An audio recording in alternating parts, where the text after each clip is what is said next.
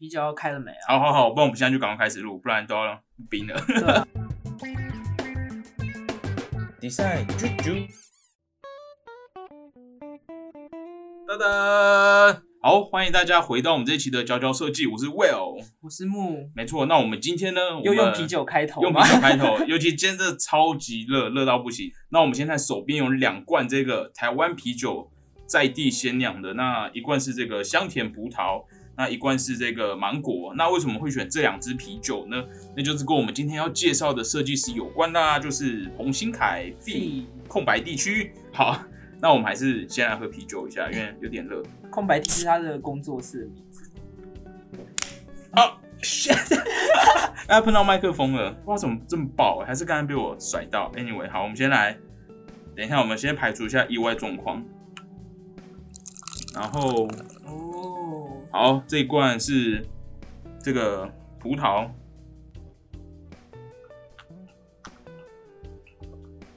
也蛮好喝的，而且我们一个人在喝的时候，一个人要接话，不然会 没有声音。好，我们现在刚刚喝的是这个台湾啤酒这个葡萄口味，那呃没关系，啤酒不是我们重点。但为什么会选这支啤酒呢？主要是它是这个，就我们刚开头提到，就是彭俊凯设计的。那我们其实在做这期的节目前，我们有私讯他本人，对，我们就私讯他的粉砖说，呃，就是问他说最近有没有什么商品还在市面上？因为我们知道一直以来我们都有在关注 Feed 的这个作品，对，然后就知道他有做很多季节型的、季节型的这种活动型的这种饮料，对。然后后来，呃，他有跟我们讲几个，那我们目前是找到的就是这个台湾啤酒，这是一个常驻型的商品啊，就是大家现在在 Seven 都会看到这样子。你觉得如何？我们还是形容一下口味。其实我觉得还好啦就还好，怎么还好？我觉得还好哎、我可能不太喜欢这么甜的饮料，还不错啊，在这么热的天气里面就喝一下啤酒。但虽然我觉得有点甜，你不喜欢喝这种我不太喜欢这么甜的，对。但那哎、不过因为新凯是这个平面设计师，我们还是要讲一下他的这个平面设计的部分。那很明显就会看到它是三个颜色，由上到下分别是紫色、白色跟黄色，所以就是一个嗯紫色的啤酒嘛，代表葡萄？代表葡萄，是这个意思吗？我觉得是，然后做的 layout 很仔细。那呃，因为我们两个就是产品设计师啊，我们就只能以这种比较粗浅的语言跟大家讲一下。那就是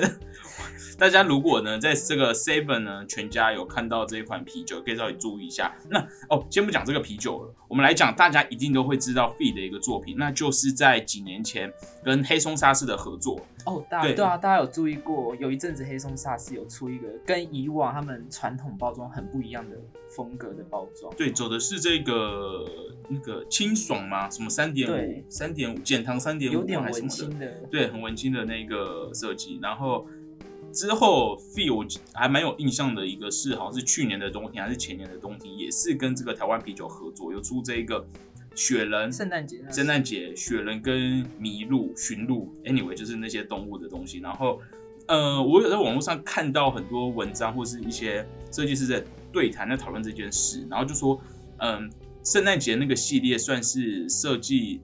嗯，怎么讲？设计合作案中比较大的突破，因为它在正面完全不会看到台湾啤酒的标志。那所以我们可以看到，其实 B 他在做很多这种打破一般人对于呃这种老品牌的想象、传统的想象，对，像是黑松沙士，它就打掉了黑松沙士原本既有的那个包装的形象。对，没错。然后在台啤，它也尝试了这样的东西。那 V 真的是我觉得真的很神奇，因为他除了就是做了很多这种饮料的包装类，他也出版了一本是真的呃在讨论设计论述的书。嗯，对，意思就是说，他这本书他讨论不是只单纯讨论视觉或是使用或是一些商业策略，他在探讨可能设计的本质是什么。带来的这一本就是这个设计 design design 这本彭信开所出版的书。OK，关于设计的论述集。这其实这本 design 设计算是彭新凯出的第三本书，他前面有两本有出过，一本他的散文集叫《不想工作》，然后另外一本我有买是他的作品集叫《吃书的马》，是，对，然后这本就是他完全是在讲，他的讨论他述对于设计的一些观点。那呃，我我们想要尝试用一个产品设计师的角度去来讨论这本书，因为里面有谈论了很多的细项。那我们先讲一下我们今天所讨论的这个脉络是什么好了。从一开始，Fee 先讨论到了设计的定义，那接下来以我们自己的解读好了，我们接下来会讨论的是从这个设计定义去连接到现实生活中这个单一价值观是怎么样产生的，那以及美感与美学是怎么样形成的。那接下来我们会在最后再讲到设计师的价值，那这是我们对于这本书的一个解读。好，那首先我们就先来讲设计的定义是什么。呃，Fee 在这本书的一开始就提到说，近年台湾对于设计呃兴起了很广泛的讨论，就到处都有很多设计啊，然后很多的设计的奖项。其实一般社会大众对设计都有一定的认知，但是他还是觉得说设计师有点都在单打独斗，好像我们台湾没有的达到一个呃对于设计的一个共识。那另外就是他会觉得。我们现在台湾在做的设计，好像是比较是这种业主传声的机械，就是有点像是业主业主要做什么，然后设计然后我们帮他服务。对，我们好像不是一个优雅的翻译者。所以他这边提到是我们不是优雅的翻译者，意思是我们好像太被一个业主主主导这样子，对，会限制住。那首先我们先来看序的地方吧。序的地方呢，Fee 谈论到了。他觉得设计它不是一个伟大的东西，但是设计它又无疑是人类永远无法割舍的行为，因为它就是存在我们生活中的各个地方，几乎是除了语言之外，你生活中一切的食衣住行都会跟设计有关。所以这也是为什么我们应该要去，呃，在我们讲专业工作之前，或者讲专业领域或商业行为之前，我们应该要回到源头，更去探究说这个设计的本质到底是什么。谈论到设计的本质，这边 Fee 引用了一段，这个是有这个美国的一个设计师 Henry 呃弗莱德斯，他他所提出的一段叙述。那先讲一下 Henry，他是一个他是美国第一代的工业设计师。那他最有名的地方在于他他不是追求一个时髦的外表，他不是追求造型，他是去讲他是很讲求人因的一个设计师。所以知道他的所有设计都是比较从是从需要或是好使用。需求跟人类有关去做出发，那他在一段叙述里面就谈谈到了说，在这个呃遥远的过去呢，一个很原始的人类，然后他想要喝水，所以呢他就把他的手凹成了一个碗的形状，然后伸进去了这个水里池塘里，然后呢这个时候有一些水就从他的指缝中流出去。那接下来他就用软水泥，可能为了解决这个问题，他就用思考到为什么解决这个问题。对，为什么水会流走？然后他就用软泥模仿他的手的这个形状，然后去做了一个碗。然后可他同时又加上一个把手，最后就变成了一个，变成了一个什么？我看一下，变成了。那你接到哪边？我不知道，因为我现在，因为我那时候特别去查了一下的原文，用软水泥，然后软泥土做了一个，就哎，他改用软泥土做了一个碗，然后再让它变硬，用来饮水。然后之后呢，它再加上一个把手，所以它就变成了从碗变成一个杯子。然后它再从那个形状其实前面加一个壶嘴的造型，所以它就变成了一个水壶。没错，所以它其实它就是一个人类很本能的行为。它因为需要水，然后去先用了原始的方式去舀水，后来发现有些问题，然后找到某个材质，然后最后呢，这个东西就慢慢变成一个工具了。那所以呃，这边有提到一个很有趣的行为，就是。设计它不是一个，它最初它不是一个很专业知识，它不是不是被包装的一个一个很高的学术思想，它其实是一个生物本能反映出来，对大家都共有，然后对于需求的一个回应行为，所以它其实是人类的一个原始的行为方式。那到了现代，大家他后面有讨论说。如果它是一个人类原始的行为模式，为什么有些东西我们会称为设计，有些东西不是？因为设计还有个最重要的东西，就是它有创造性，在现在定义来中，所以它里面有提到，假设你现在看书的时候，你把书页，你看到难就把书页折起来，这是一个行为。那当然，第一个发明这个。方式可能是可以称为设计，但它现在有点是大家可能共有的一个行为模式，所以你直接单纯的折起来没办法被称为设计，因为它可能没有创造性。但它的确回应了你的需求，就是你需要做一个记号，但你可能去开始设计多，你就开始用一个方式去做出了一个很独特的书签，那它就是它就是有个原创性、有个创造性，它就可以被称为设计。所以这可以很。理解来说，就是反正设计就是对于一个行为的一个回应，对于一个需求的回应，然后加上人类可能有加上人类的一个创造性，那去做出了一个新形态的东西，或是去一个改良的东西。那这边也提到个很有很棒的地方，在于说设计从来，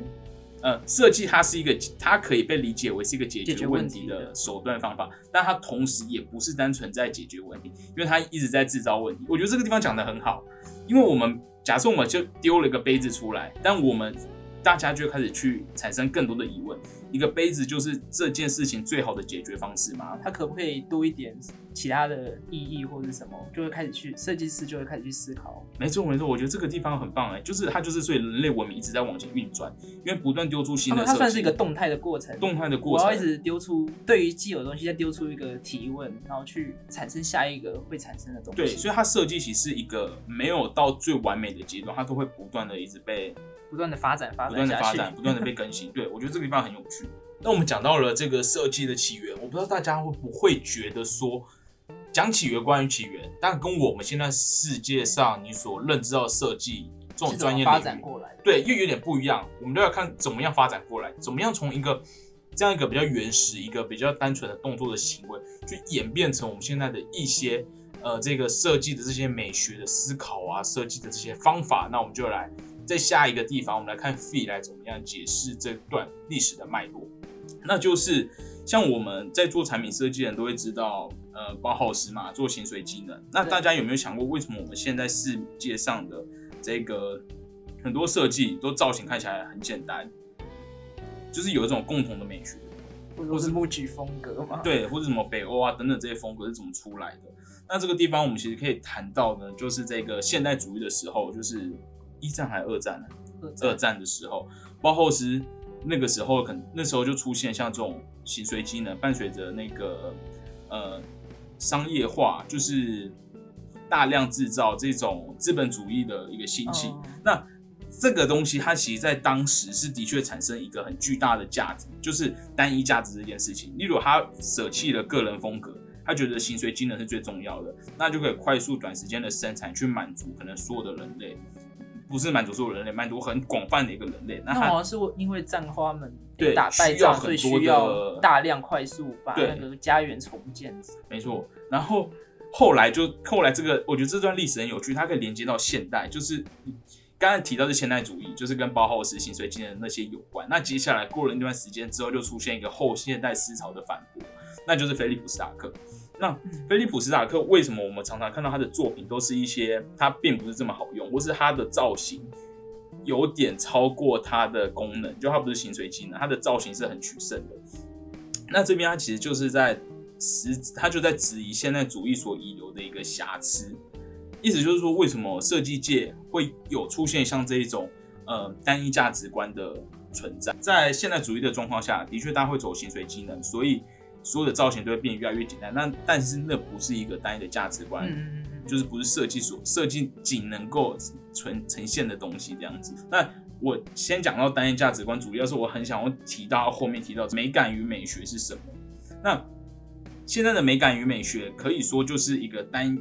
呃，应该说比较粗浅的，你所认知到的美感与美学可以说是这个单一价值观的展现。那我们现在讲美学美感是什么好了，美感就是。呃，它这在里面，它所设计的一个表格，这个表格呢，就是说，呃，我们再把这个图呢，再附到哪一局好了，对，大家可以来看一下。我觉得，如果你是做视觉传达的，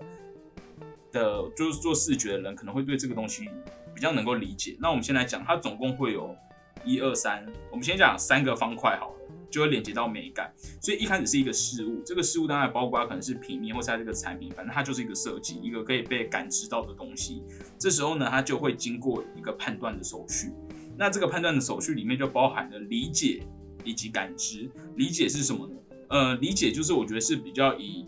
呃你所知道的知识，或是你所学习、你所生存的环境底下，你对于一件事物的理解。那他这边有提到感知，这个就比较复杂了。感知它可能就是。呃，有点难用一个单一的状况去讲，因为感知就是比较感性的部分，所以你会用你比较理性的理解的部分跟感知的方式去去判断一件事情。那这时候就会出现个美感，你会不会因为你看到这个东西而感受到心情的愉悦？所以这个就是美感的出现，就是你对于一个物品的一个呃解释啊，去感受。那什么是美学呢？这时候美感呢，一群人一个社会中大家都共同的美感，对有共同的美感，都对于这些美感有个共识。这时候这个共识就被汇聚凝结成美学。所以，我们刚刚所提到的这个呃，包浩斯那包浩斯那时候，我觉得每个时代里面的确都会有一个共同的。甚至可以引起那整个社会一个共鸣的一种对，因为它跟大家共鸣，所以一定是跟当下的这个社会环境有关系。对，不过这边就有 B 就有提到说，呃，因为我们就有看到后来史塔克就是这些比较后现代主义设计师就去想推翻，打破这个单一对，的，或是他就想丢一些东西出来，让大家知道设计不是这么简单，嗯因为它不是单纯为商业服务。在美感美学这边，必提到很有趣的东西，就是我们不应该是为观众服务，我们应该要为人类服务。意思就是，呃，观众顶观众，我觉得很明显就是说，一个商业市场要打的 target 是谁。但是如果为人类服务，那就是可以把更多元的价值观传达出来，那就不是因为，呃，应该怎么说？我觉得有时候啊，这个美学可以说是有一点官僚体制吗？应该是说，他就是有一种权力者，他会告诉大众什么是好的。呃，就是嗯我不确定我这边这样子阐述对不对，但但是你可以看到，在这一种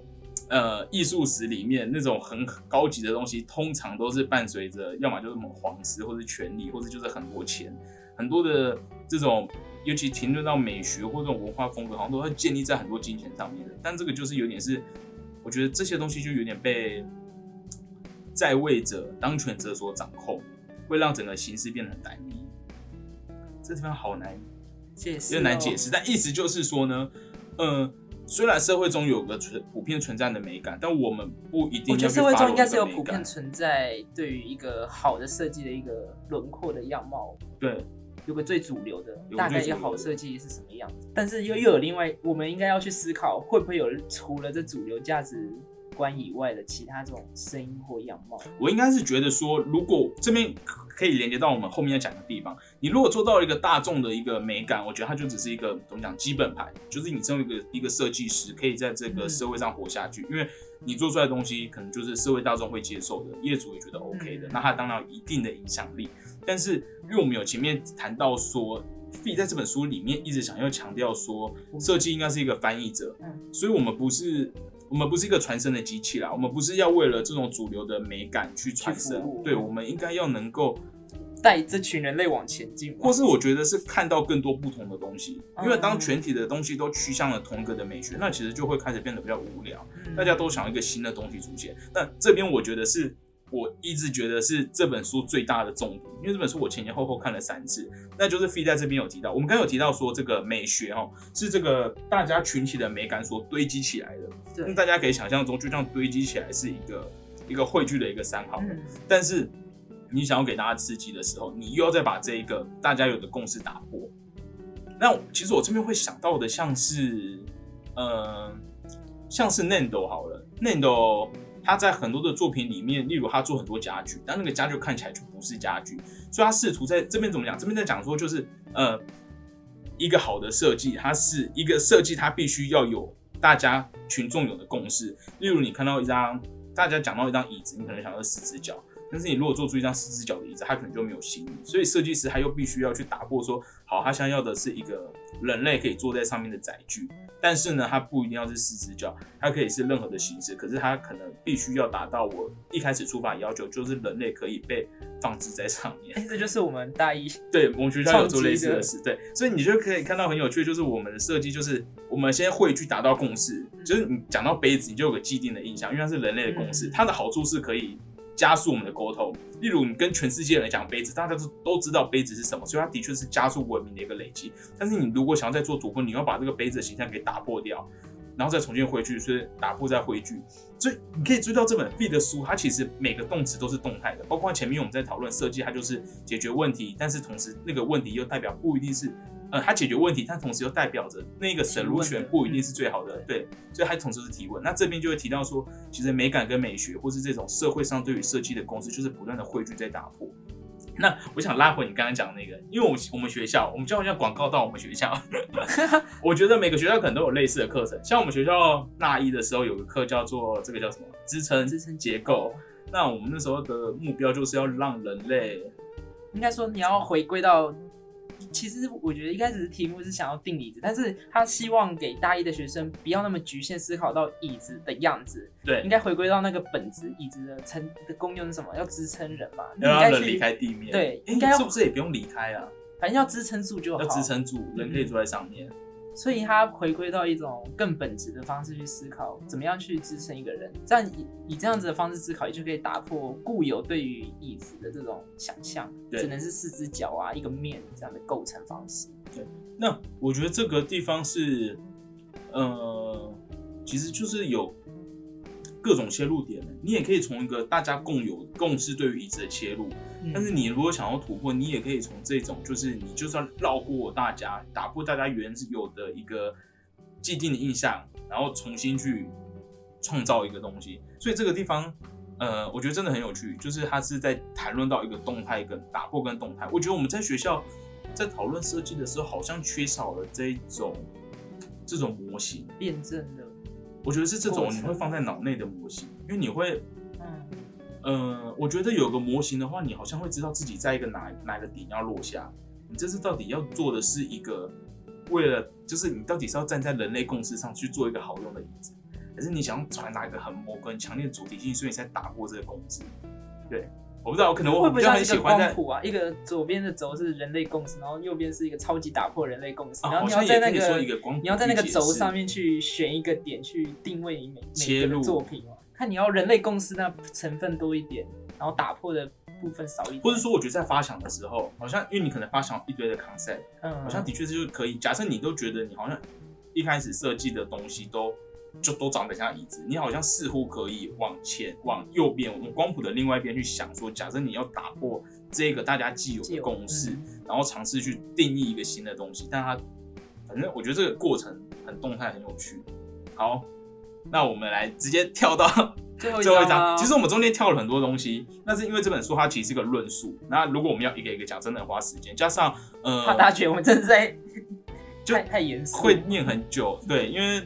嗯、呃加上我们是产品设计师，我觉得我们比较能够挑我们能够理解的地方去跟观众讨论，对，因为我怕大，因为设计现在有太多了，我们可能有些地方 像很多视觉的东西，我们我觉得我们可能没办法讲的，对，讲的非常的精确，或者可能会忽略一些细节，导致于讲的很笼统，所以我觉得我会我们还是会切入比较跟这种商业或是跟产品有关的东西。好，讲一下第五诶第一章的第五篇设计师的价值。诶我觉得这篇还蛮适合，就给所有人，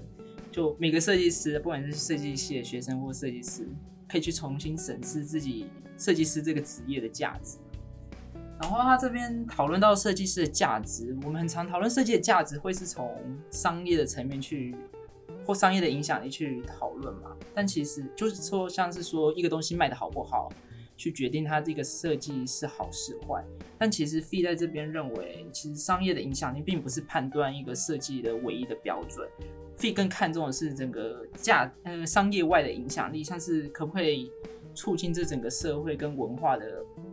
影响。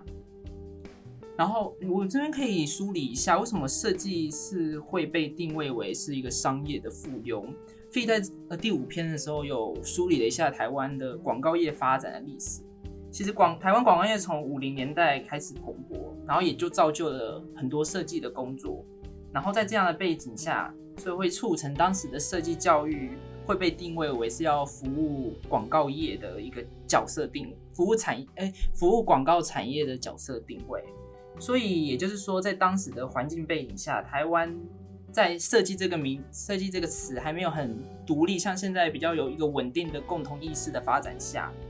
呃，很容易就用广告去当做是设计的方式。因为当时好像还没有其他的建筑还是什么工业产品，好像那时候工业产品应该也算是代工阶段哦，，有可能那时候代工的确比较多，所以其实台湾那时候是不是没有独立的设计公司。明确的，或者他们那时候以为的设计，我觉得可能比较偏那种开模具吧，嗯就是已经设计好东西，他们只是比较偏机构了，就是去开模那些的。嗯，对。所以其实我们就对我觉得，就对当代设计师而言，我们应该也要多点思考是在商业外的影响力。哦，像是以视觉传达设计这个领域为例，Fee 在这本书有强调说，像是英国设计与艺术指导协会有举办一个 DAND 的比赛，然后其实他们评选的标准已经不是在说一个作品能为一个企业带来多少的利润，他们更看重的是这个作品是不是对人类有一定程度的重要意义所以我们应该把设计视为一个文化工作者，然后在商业服务跟文化责任之间去建立出一个谨慎的衡量标准。对，那这边有提到说，刚刚你说的那个协会，他们会举办一下海报比赛。如果你有在关注海报设计的人，你就会知道得奖的海报通常不会是你一般在商业上、一般在路上会看到的广告，那它可能会很强烈，或是跟你想象的不一样。但为什么呢？因为他们这边有提到说。呃，前面我们有提到嘛，就是设计现在尤其在商业层面都是单一的，要为这个广告主服务，所以就要呈现产品的美好，呈现一个好的世界，或是呈现某个主题。但在这个单纯，他这边又有在谈讨论纯设计的这个协会里面，他就会希望说，这个设计应该是可以为一些呃，一样是一个美感，它不一定是大众所认知的美学，可是它可以用一个新的方式，用一个很强烈的方式，用一个这个设计师自己所表达的一个方式去。表现这一个美学，那就是一个很好的设计，因为它不是被大家大众单一所知道的一个价值观，它是可以重新。而且你这个设计师想要带出来回应这个世界的一个，它反而是很重要的一个，就是给整个社会一个新的养分这样子。对，所以我就对，所以这边会他就会提到，对，的确很多这种呃视觉的比赛，你觉得反而看到很多市面上会看不到的东西。然后 Fee 在这边有整理出，我觉得一个一个蛮好的。点是，他认为，哎，他有整理出一个设计工作者的成长可分为三个阶段，我这边可以分享一下。第一个是整理方法并稳固基础，应该就是把基本功练好。基本功练好，去学一些。虽然我们在我们这一系列节目里面，好像讲，不管我们讲了推测设计，还是讲了 feed 的这些模型理论，或是我们之前还有讲过什么一些工作理论，但你可能我觉得在学校都不会碰到这些东西。虽然。我不知道这是好或不好，但我觉得学校学的那种什么以人类为中心心碎机能，这个还是一些设计基本功。因为你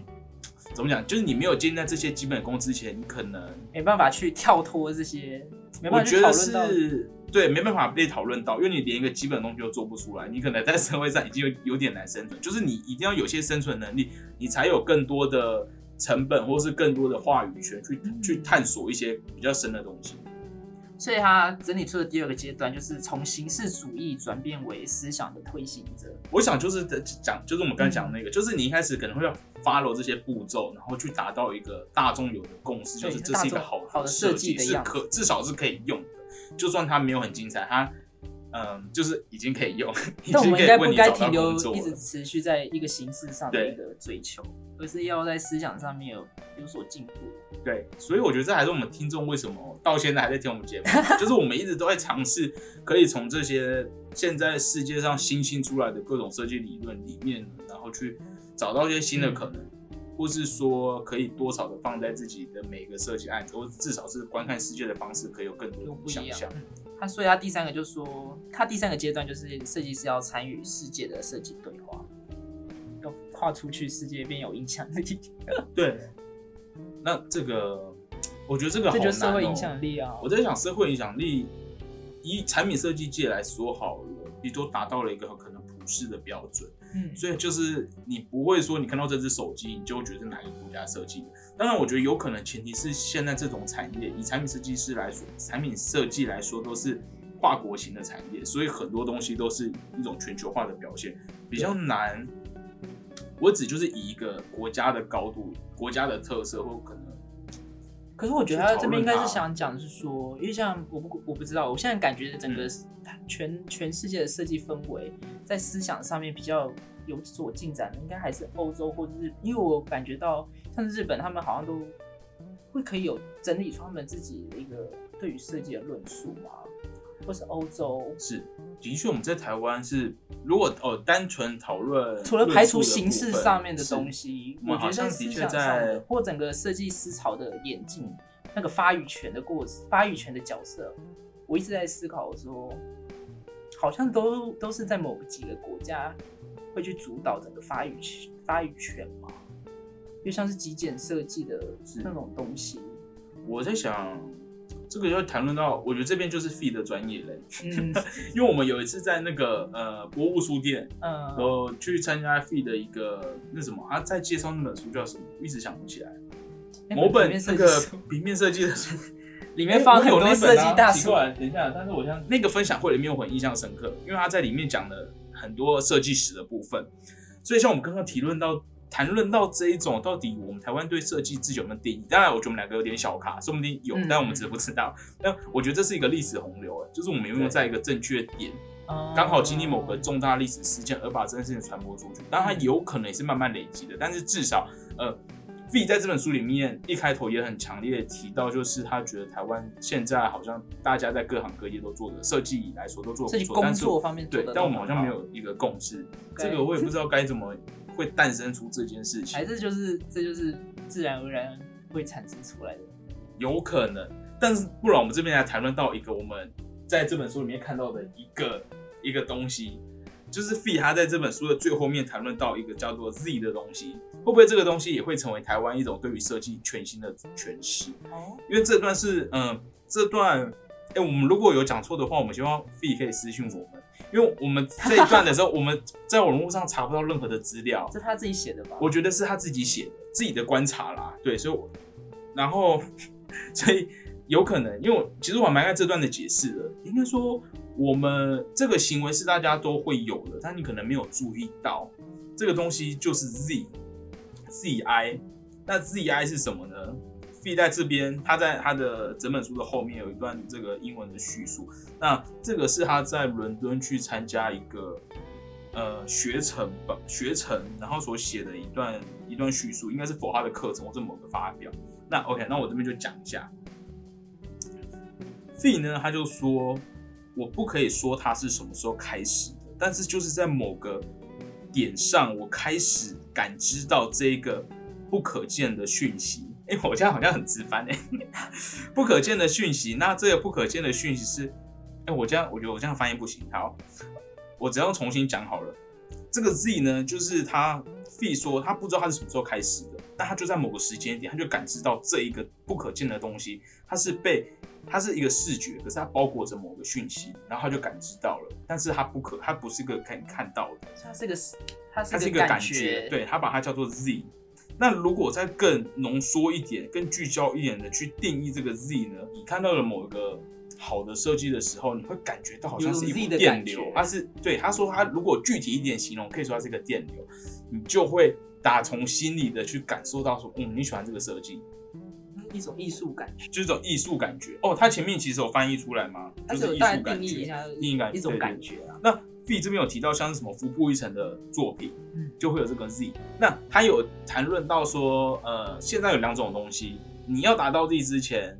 现在应该说现在有两种东西，一个叫做 Form，F O R M，就是 Form，形我觉得它也称为形式或是一个方式吧之类，一个 method，因为他后面有提到，这就是他对于现阶段的解释。我觉得我可以理解到说，Form 是一个呃美学，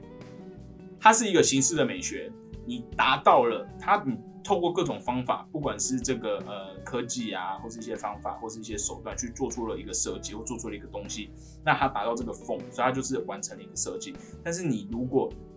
你要达到 Z，那你就要跳脱这个 form 的形式。可是 form 呢，又是你达到 Z 之前必须要所经历的过程。可不可以这样解读？我突然想到，就一个设计作品，form 就比较像它的肉体，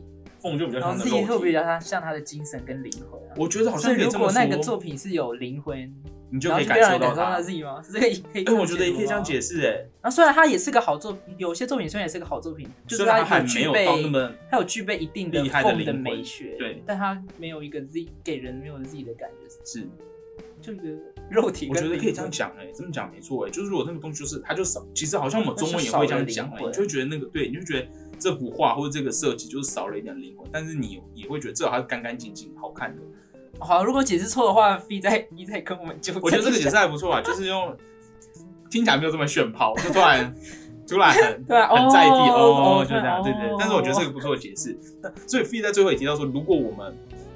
一直停留在这个风的形式，我们一直去做这种大众接受的美学，就是大众有的共识的东西，那你你东西也不会太差，你可能也是个专业设计师，但是你就会，但是你就一直停留在这个阶段。那你如果要达到 Z，你当然第一个你可能会去模仿这些大师的作品，但它也不单纯是一个模仿可以得到的，对对对，它就是一个就是感知哎，但是你就必须要有这样的感觉，说你想要突破到这个 Z 嗯的阶段，然后你也努力在 From 的阶段把你能够做的东西表现好，但是你又试图去打破这个状态，就有机会达到 Z。我们好像绕了一大圈，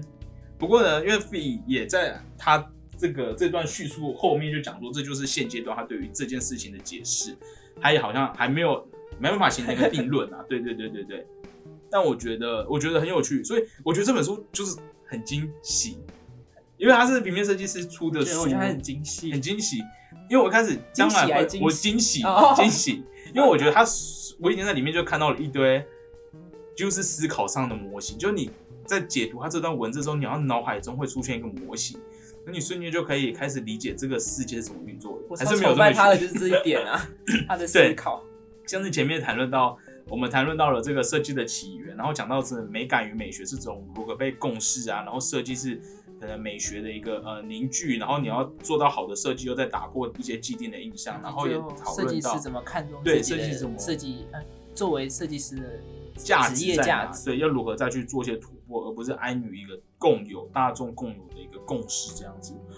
就是这样，就是这么精彩。这本书就真的是，我觉得就很精彩。介绍给大家我们的爱书，真的是爱书哎！如果我们节目就是要砍掉，只剩一集，我就会。所以我们节目如果从头到尾只做一集的话，我觉得会选这本，我会选这一这一本书。第一个是我其实最早看到这本书的时候就很震惊，因为我好像。没有看到有人。我觉得他最难得的是台湾，因为他写的是台湾台是台湾设计师写的，所以它里面其实有很多地方是他有去对比，不管是对比国外国外这些设计脉络的发展，然后去对比我们台湾可能那时候是从广告业引进进来的设计，对，去做一些对比这样子。那其实我觉得这也是 Fee 他蛮特别的地方，就是我看到他做的东西都是商业案子，他呃。就是他一直在商业的一个一个怎么讲一个形式下，然后去做一些突破。我觉得这反而是产品设计师很认同的一个地方，因为产品设计其实更跟整个市场绑在一起。我们好像更少有机会说怎么讲，因为我们好像不可能做艺术品，或者做一些没有因为没有商业的话，我们可能就没有钱可以运作下去。所以我觉得以 feed 怎么讲？我想说的是，以 feed 这种以商业，它是都做商业的这种包装的案子，然后在上面试图去做一些视觉的突破，或者平面设计突破，或是传达一些以往对于对比于市面上你所看到的东西是不同的。我觉得是一个怎么讲良好，嗯，应该说是一个良性的一个转换的过程，或良性的一个驱动过程。因为你如果你想直接跳脱商业，你单纯就做一个作品，你有机会，但是它就很难扩及出去，或者很难去改变这个社会现象。但是你如果是站在一个商业的角度，对它第一个它可以让业主感知到，然后它可以引起大众的讯息。我觉得它那个散播力跟正式它比较能够改改变。所以呃，所以我觉得这边会比较跟产品设计师有共鸣，因为产品设计师做所有东西几乎都是建立在一个商业的市场上面这样子。好，以上就是 哇，我们这一集就是。我觉得我们以后夏天每一集啊 都可以搭配饮料。你哎，我你知道我们我们上一集也是配啤酒，这一集有配啤酒，这不是我们真的很爱喝，但我觉得有点对我来说我没有，其实我没有真的很爽，因为我不太喜欢很甜的啤酒。然后我们上一集是开箱那个，就是我跟李大卫我们那个 Q A 那一集，我们是开箱这个那个 金色山脉的那个啤酒，而且有点甜。然后今天又这次也是两支有点甜。好了，我们希望 就刚好没有遇到啊，对对对，就是希望。B 可以设计一些茶的包装，我就可以狂喝。对，然后喝茶比较多。有茶啊，那个茶的那个啤酒啦，春的那个，我很想做那，很想买那个，很想做那个什么，也蛮想就对，反正我想喝那个，但是没有买到。有得奖，有得奖，有得奖，对对对，对，所以如果大家对 Fee，呃，想必大家一定看过 Fee 的这个作品。然后如果你对新凯的作品好像很熟一样，没有没有很熟。好，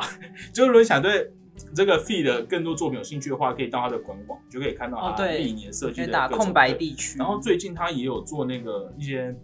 那个 credit card 那个什么，反正就金融卡、信用卡的这个设计。好像是之前之前哦，但是好像还在那个还在那个线上，对一些线上找到他作品的资料。好，那以上就是这一本设计 design design 由彭新凯所出版的这本。谈论设计论述的书，那我们也欢迎大家都可以来看这本书，然后可以对于你，我觉得可以对于一些你设计上的思考一些突破，或是你好像可以更清楚知道自己到底在干嘛，你到底是在整个设计的历史洪流，整个设计的脉络，你到底是立在哪一块？你到底是卡在哪一块块？对对对对，都可以做一些思想上的突破。那我们也喊话，就是我们希望 Fee 可以出来开一些这个，因为我们知道 Fee 在学学一直都有课，对，那我们好对，但我因为我蛮喜欢而且他他，今年学学把推测设计的一个也放进老师去讨论。这他们哦这次的工作营会会会带入推测设计。但我就穷社畜了，我有点上不起学学的我课。我真的觉得我应该要存钱，之后不好参加第几期，应该要去参加一下，哦，有点有点吸引人。开始存钱啊。那我我他们现在报名截止了啦，截止哦，那我们希望 Fee 可以多一点这种公开型的这种分享会，因为我觉得上次我真的听得很开心，因为我除了这本书，我对 Fee 比较印象深刻就是他讲设计史，可能我自己记性没有很好，所以我觉得他讲设计史的时候真的是把那个脉络讲得很清楚，尤其他提到那个日本的设计，日本的平面设计，我觉得。呃，你就真的很可以很清楚，到底这个是怎么发展到现在来，嗯绝对不是像台湾很单纯觉得日系的设计很干净很漂亮就想学，它的这就还是历史脉络其实式上的很完整。对对对，我们就是有点太处于形式了，所以那一场我其实听了觉得很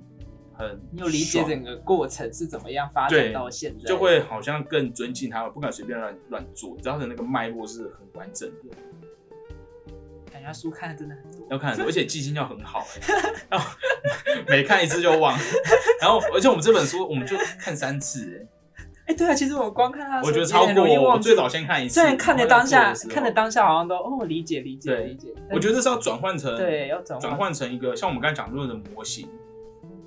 我们会不会成为一个设计模型的推广节目？因为我们之前在推特设计也有提出我们自己我们谈论的一直都在做设计推广啊，我只模型建构的那个，哎、那还是我们要把它盖成三 D 啊？可是模型建构不是我们提出的，呃，理论不是我们提的，可是我们有把它视觉化。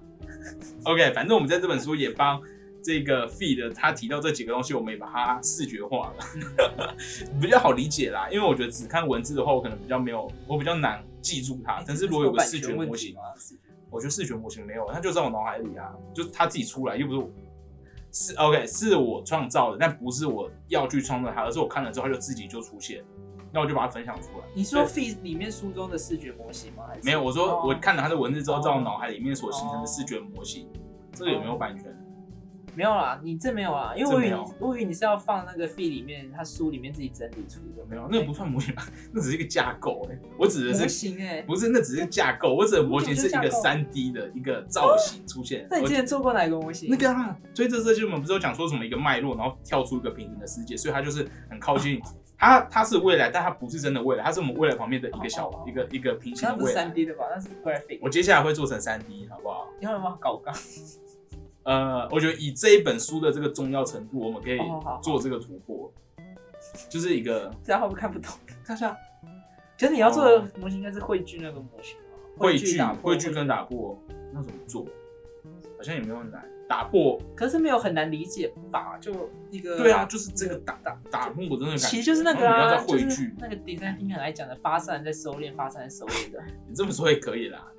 可是我觉得发散状哎很像我觉得不同哎，我很像，对很。像，但是可是因为它的那个发散，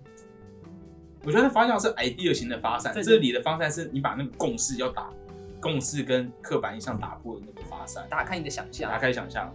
我觉得这个形状差不多对，形状感觉类似，嗯，只是内容当然不一样。内容不一样。对，好，以上就是。但我们不知道我们这什么会出欸，因为我们最近有点忙，我实在都没有微信我们的废话 IG。我们废话，然后再剪一下好了。好了，以上就是这一期，反正大家可以去买这本书，然后经过便利商店的时候可以多看一下有哪些，多捧场一下，看最近有哪些设计师又多出新的影。其实我觉得辨识度都很高，你就看那几支就知道它有一种 graphic 的味道，它不是一般人做的。还是说你看我在便利商店突然有自己的感觉？哎，我可能还好，可我我现在我也不知道我到底看到什么东西会有自己的感觉。我觉得一定有啦。你一定看到某些设计就是哦，家具，我觉得我看到那里的很多时候就有这种感觉。可你没看过实体、欸，只是看到有有有有，有些我有看过实体，他有时候有他在台湾也办过展啊，在米兰对办过展。好，anyway 就是这样子。然后嗯，然后好，欢迎大家在这个呃 Apple Podcast 跟五颗星，我已经有点放弃 Apple Podcast 了，因为就是我觉得他这个机制真的不是很好，大家可能随便听一集，然后可能被那个音炸到，或是可能听不懂我们讲的某个地方，就给我们可能两颗星，我根本就不知道是哪一集讲。好烂哦、对啊，然后我觉得我对这个事情，我觉得有点小灰心啊。虽然我所以我现在就看淡，我就不去看 Apple Podcast，因为我觉得虽然我们还是有获得就可能有九个、十个，什么两颗一星，可是还是有五六十个五颗，好，我就放心。那我们就是对，那这一个就是我们这个台湾设计师周所提出来的第二本重量级的著作。上集提到的这个玩心设计，那这一集我们就提到这本设计。那欢迎大家持续锁定我们的佼佼设计，我们就继续为大家带来这些台湾世以及世界上优质的这些设计书籍资讯。好，谢谢大家。